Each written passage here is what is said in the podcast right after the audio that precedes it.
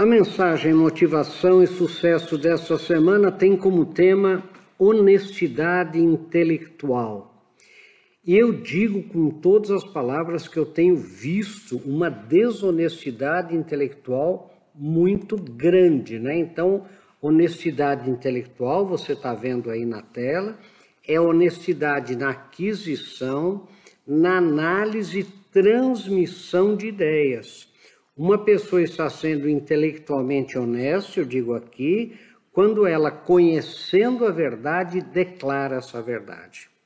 Então, em síntese, na verdade, uma pessoa intelectualmente honesta é aquela que, conhecendo a verdade, atesta essa verdade. E eu escrevo isso porque eu tenho visto nas empresas muita desonestidade intelectual, nas empresas e nas organizações.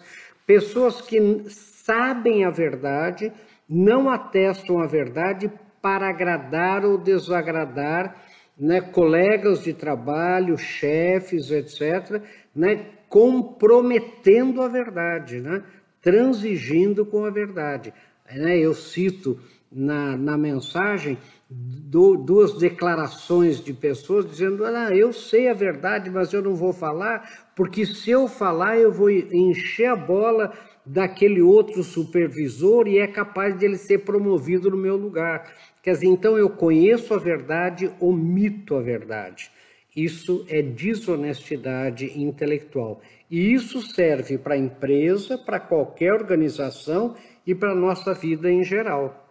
Eu digo que sem honestidade intelectual não pode haver nem motivação, nem sucesso nem vida saudável. Então, gente, especialmente para os assinantes das nossas mensagens semanais, motivação e sucesso. Pense nisso.